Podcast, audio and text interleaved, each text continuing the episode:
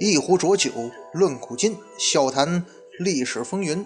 各位好，欢迎收听文昌书馆的节目，我是主播君南，漫谈三国人物。今天呢，咱们接着聊关羽、关云长。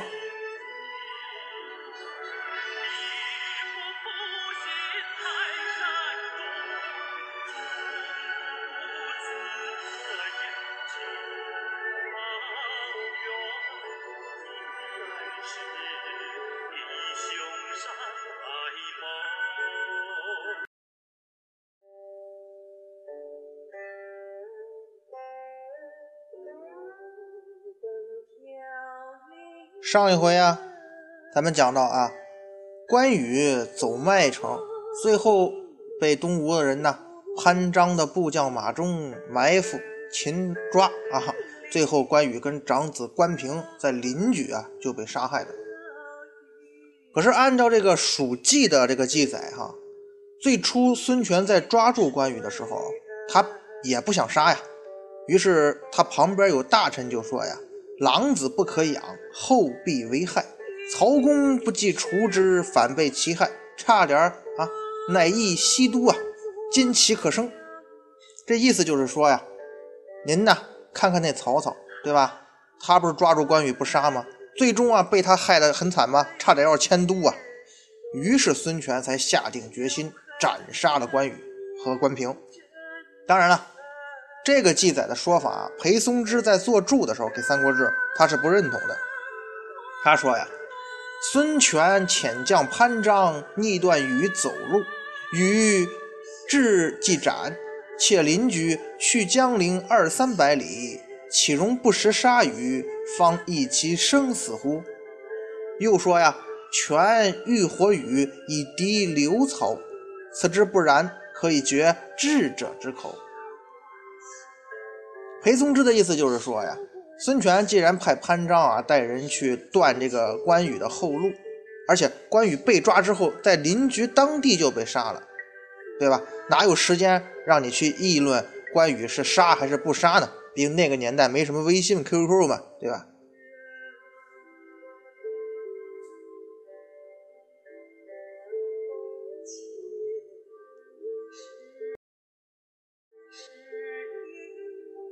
其实啊，咱们如果说理智的分析一下啊，包括孙权当时的选择来看，他应该是最希望在战场上啊，就直接把关羽给杀了，对吧？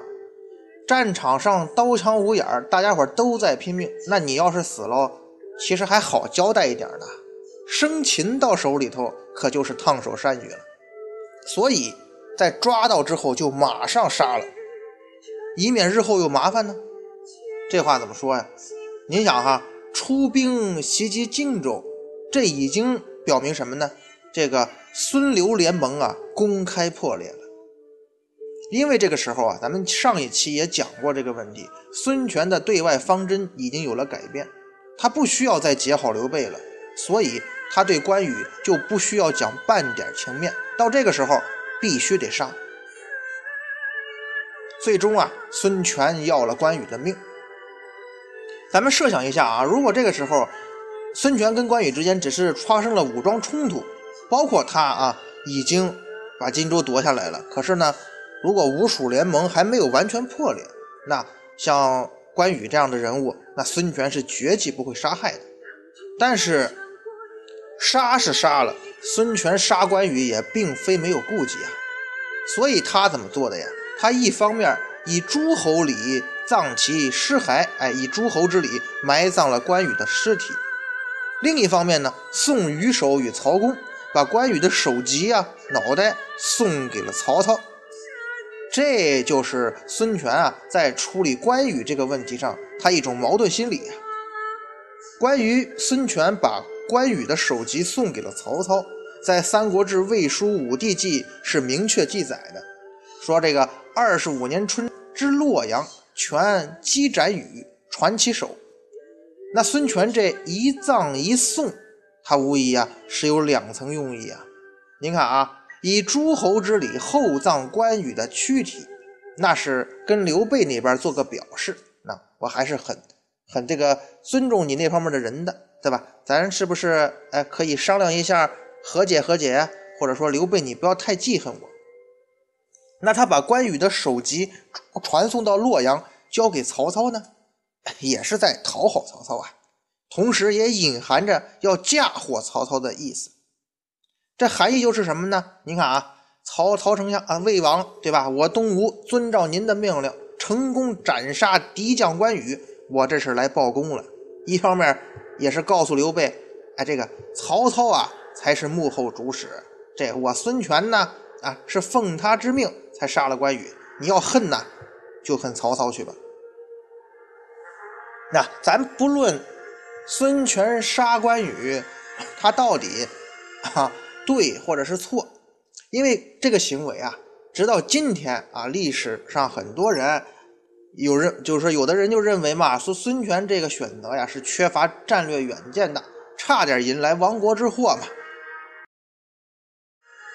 咱们呢，不妨就站在一个旁观者的角度，咱来分析一下杀关羽这件事的利与弊吧。首先说好处，那肯定是挺多呀。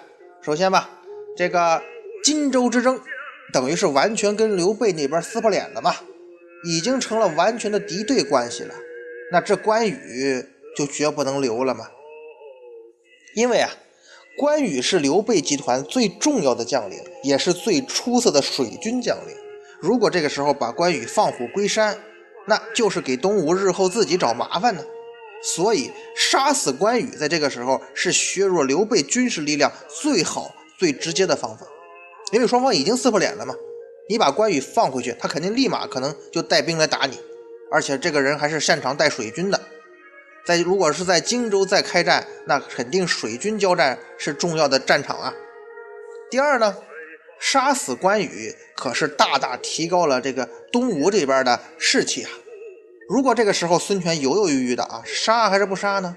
你说你作为一方之主，连个对方的敌将这个将领对吧，你都不敢杀，那部下岂不是会很泄气呀？刘备的势力在江东旁边，这个时候迅速壮大，早就让东吴的群臣众将们相当不爽。再加上咱们前面讲的关羽这个人性格吧，一向是盛气凌人，杀死关羽确实可以振奋一下好久没取得大胜的江东军民呢。关羽这脾气不好，肯定东吴这边很多人也看他不爽。至于那个什么虎女焉能嫁犬子，嗨，那种羞辱之词啊，对于孙权这种人来讲就不值一提了。杀关羽的坏处呢，也有啊。首先就是你得把刘备给逼急了吧？孙权他既然你偷袭了荆州，就意味着你跟刘备要彻底决裂，杀不杀关羽恐怕都难免一战呢。在偷袭荆州之前，孙权包括他的智囊团应该已经多次讨论分析过各种后果呀，以及出现各种不利情况，对吧？怎么办？到时候这里啊。君南想跟大家分享一个观点，那就是其实这个世界上，我们做任何选择，做任何事儿啊，它都是有一利必有一弊啊。对于未来的结果，没有人可以准确去预测。如果什么事情都是要百分之百的有把握了再去做的话，恐怕最终还是会一事无成啊。而很多事情呢，如果不去实际做的话呢，咱们在这想啊，怎么想恐怕也是想不明白的。正确的方法呢，只有把两者结合起来，在实践中不断积累经验、总结，不断解决新的问题，才有成功的可能性啊！您说对不对呢？这个时候，东吴哈，他如果想进一步扩张，那荆州方向是势在必得的。既然这一步是必须要迈出去的，那孙权呢，你也得必须承受你走这一步所带来的后果呀，对吧？所以，夺取荆州啊，这对孙权来说，对东吴来讲，也是一场赌博。当然了，这场赌博中可是有非常微妙的大国关系。孙权本人他也是看到这一点，才敢于搏一下的。毕竟孙刘两家在曹魏面前那是相对弱小的呀。两家之间的战争，应该呢，最多也就是像孙权这次呃偷袭荆州这样的闪电战。很快的就把荆州夺下来了，对吧？伤亡什么的也比较小。假设孙刘两家啊，如果打成了那种搏命式的相持战的话，那命运呢，恐怕就不掌握在他们两家的手里头了。到时候，人家曹操那边想灭你孙权就灭孙权，想灭刘备就灭刘备。所以孙权这个时候料定，你刘备也不会失去理智来跟我真的拼命吧？实际上，刘备后来讨伐东吴也没有立即去讨伐，他也是称帝之后，啊，他也准备了一段时间。而孙权这个时候把关羽首级送给曹操啊，他也是拼命想把曹操也拉进这个复杂的关系中来，啊，又是称臣呐，又是献首级的，就是想把这个局面给搅乱了。结果呢，这事儿啊，他并没有说像按孙权想的那样去发展。刘备后来还是不顾群臣反对，确实跟孙权来拼命了嘛。也许啊，在看到刘备势如破竹的杀过来的时候，孙权自己曾经后悔过，但是很多事儿呢，就像咱前面讲的啊，就这样啊。当前方遇到困难的时候，每个人可能都会后悔自己当初的决定，但这个时候后悔是没用的，你只能是迎头往上了。所以最后的结局也是大家没有料到的，曹操死了吗？夷陵之战的时候呢，曹丕他没有去打吴，也没有去攻蜀。他在旁边乐呵呵的观战，而那位陆逊呢？啊，应该讲啊是初次统领东吴兵马的陆逊哈，却把身经百战的刘备打得全军覆没。这场战争啊，也没有说持续特别长的时间。就这样呢，最终的结局是什么呀？孙权拿下了荆州，扩张了土地，重创了刘备，遏制了强劲对手的发展，从而呢，还给自个儿创造了不少发展空间。至少从结果上来看啊，孙权这次偷荆州、杀关羽的行动，他算是成功了啊。尽管这过程当中啊，也有非常惊险的时刻。这场风波其实一直到夷陵之战结束之后啊，才算停止。那从这场赌局来看，好像孙权还是赚了点的。那除了东吴这边的想法之外啊，咱们这件事儿啊，关羽被杀这件事儿，恐怕还有一个谜团和争议点。那就是关羽在前线忙活的时候，那位大哥刘备在后方，包括诸葛亮干啥呢？怎么能见死不救呢？在正史当中啊，那就基本就没出现过关于关羽求援呐，以及蜀汉那边啊刘备集团准备救援的只言片语。也正是因为这个原因呢，一直以来啊，就会有很多阴谋论的猜测啊。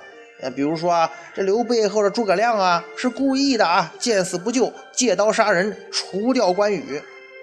对于阴谋论啊，咱们这个节目啊，君南不止一次讲过，是不太认同的。因为呢，这阴谋这东西啊，其实很难控制，就跟咱们前面说赌局一样，很很难控制嘛，那就缺乏的实操性啊。因为好多时候咱们都是由结果去倒推嘛。至于最初那个。呃，主人公的动机是不是那样呢？那可就不一定了。就好像孙权偷荆州这件事上来说似的。而咱们理智的想一想啊，刘备在这个时候，他绝不会蠢到说我还没成功呢，本来蜀汉这边就弱小，对吧？我这时候再自断一臂，把关羽再再这个再给啊借刀杀人了，那就那就不理不理智嘛。也作为一个政治家，也不可能这么做呀。而如果这件事是诸葛亮的阴谋呢，也更不可能啊，因为这个时候啊，诸葛亮他还不具备这样的权力和能量。你即使除掉关羽，你还有别的政敌呢。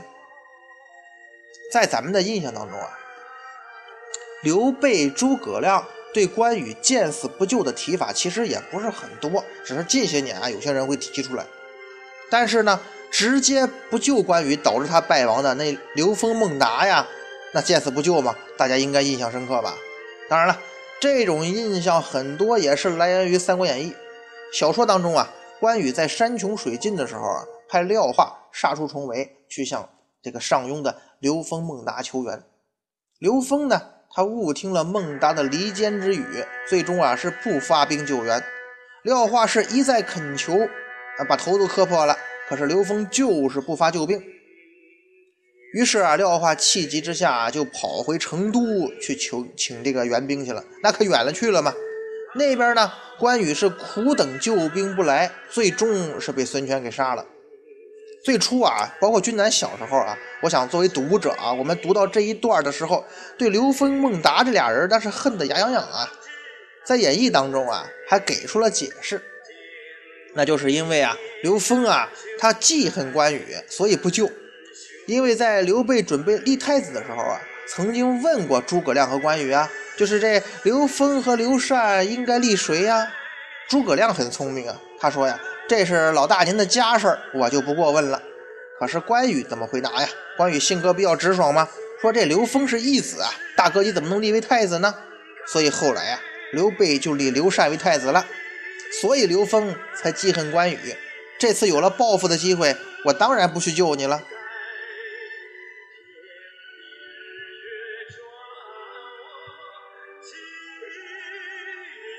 其实啊，咱们如果仔细想想啊。这实际情况肯定不是这样啊，特别是啊，咱先不讨论这个刘封，呃，这个跟关羽之间是不是有这种矛盾啊？咱先看一下当时三国的地图的话，就知道演义中这段描写呀有点杜撰。因为啊，如果说廖化他想去找刘封求援的话啊，你必须要通过曹魏占领的区域啊，因为上庸离着这个关羽樊城、江陵这一带，搁着的中间搁的是曹魏的占领区啊。这肯定是不大可能啊，因为即使刘封发救兵，人家曹魏也会阻击你啊，恐怕也来不及吧。《三国志》当中啊，关于这一段怎么记载的呢？就说自关羽为樊城襄阳，连呼封达发兵自助，封达此以山郡出复，未可动摇，不成与命，会与复败，先主恨之。这段话应该就是《三国演义》当中刘封见死不救这个情节的来源了。但是咱们仔细看一下这段记载哈，就是说啊，建安二十四年五月，刘备占领了汉中，接着派孟达、刘封占领了房陵、上庸、西城三个郡。当时啊，上庸太守申丹是举众投降，刘封算是顺利的完成了任务。可这个时候呢，那边关羽也开始进攻襄樊了。待会儿要注意点哈，关羽要求刘封发兵啊，实际上是要求你刘封啊，跟我一起去攻打襄樊。哎，并不是说败兵之后让他来支援自己，是出兵的时候让他跟自己一块儿，并不是说关羽走投无路的时候。因为啊，咱们想象一下吧，真到了那个时候，你廖化也到不了上庸啊。因为三国时候的上庸啊，就是现在的湖北省竹山县和房县一带。如果大家有兴趣的话，可以看一下地图哈，在江陵和上庸之间隔了一个神农架呀，所以你必须从南边或者从北边绕道才能到达江陵啊。而要是从北边过来呢，你又必须经过襄樊，这显然是不可能的呀。其实咱们要说起来呀，人刘封这个理由啊，还挺充分的。因为咱们前面讲过哈，刘封这个时候是刚刚拿下上庸啊，你关羽就命令就来了。那这个时候如果我出兵，确实有很大问题啊。首先，人刘封拿下上庸，其实并不是军事上的胜利啊，而是上庸太守申丹看局势不妙，自个儿投降的。因为《三国志》记载吧，上庸太守申丹举众降，遣妻子及宗族诣成都。先主加丹征北将军，领上庸太守原乡侯如故，以丹弟仪为建信将军、西城太守。可见呢，在上庸这一带的军队呀，其实还是人家申丹、申仪申家兄弟率领的。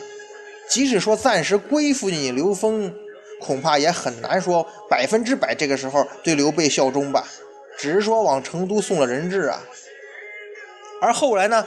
事情的发展是怎么样啊？是后来啊，申仪叛封，封破走还成都，申丹降魏。由后来的情况可见啊，这个申家的兄弟他投降刘备这边也是权宜之计。后来啊，这个申丹申仪果然啊又背叛了嘛，而且刘封最后逃回了成都，申丹申仪又重新降了曹魏。那如果这个时候你关羽出兵，让我刘封也出兵，我真的跟着你去了啊！也许那边樊城还没攻下呢，这边后院也起火了。而且从上庸回归西川的道路，一旦要是被封死的话，那我刘封的结局跟你关羽后来走走麦城那是一样的呀。其次啊，就算这申家兄弟他真的是效忠刘备了啊，从而说这刘封啊，你就有可能带兵去增援关羽吧。可是这样对关对刘封来说呀，也是危机重重啊。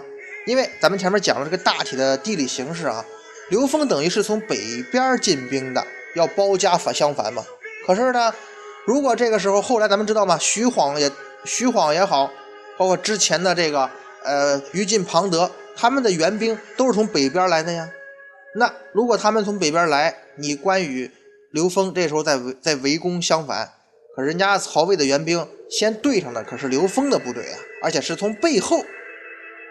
那这个时候，刘封就成腹背受敌了，直接就成了炮灰了。事实上啊，像徐晃的救援来的也很快啊。刘封他如果这个时候真的听关羽的，跟他一块出兵的话，咱们从这种种形势来分析，可是非常危险的。所以刘封的选择也是出于理智吧。而且有一个最重要的原因是什么呢？刘封并没有接到刘备让他出兵的命令啊。之前啊，咱们曾经讲过关羽出兵的原因，在任何文献当中啊，还没有记载说刘备主动要直接指示关羽你出兵的。所以咱们前面讲刘备需要关羽对他进行协攻啊，支援汉中战役啊，也是一种猜测。而关羽这个时候呢，他是节制荆州啊，但是刘封的上庸可不在你的管辖范围之内呀。从这个意义上讲，刘封并不算关羽的直接下级。所以刘封很干脆地拒绝了关羽。他们都是分公司，但这个时候呢，可能说关羽这个技术支撑啊比刘封要高，可是并不是直接的领导者。那后来呢，等关羽被徐晃打败退兵的时候，你关羽若是想求援的话，你的信也送不到刘封手里呀，因为到了上庸，咱们前面说了要经过襄樊，这是曹魏的敌占区啊，廖化很难通过。即便是你这个信使廖化侥幸蒙混过关喽，那刘封的兵也是过不来的呀。刘封如果真能过来，那就说明什么呀？他拿下了襄樊，那就是更不可能发生的事儿了。所以，在关羽危难的时候，刘封根本不具备救援的条件。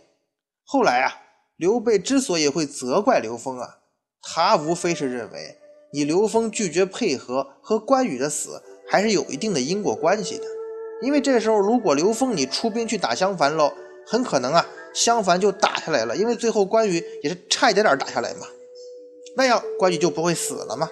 当然了，这些理由啊相对还是有一点牵强，主要是为了后来杀掉刘封啊找个借口。那刘封到底为什么被杀呢？咱们下回啊接着说。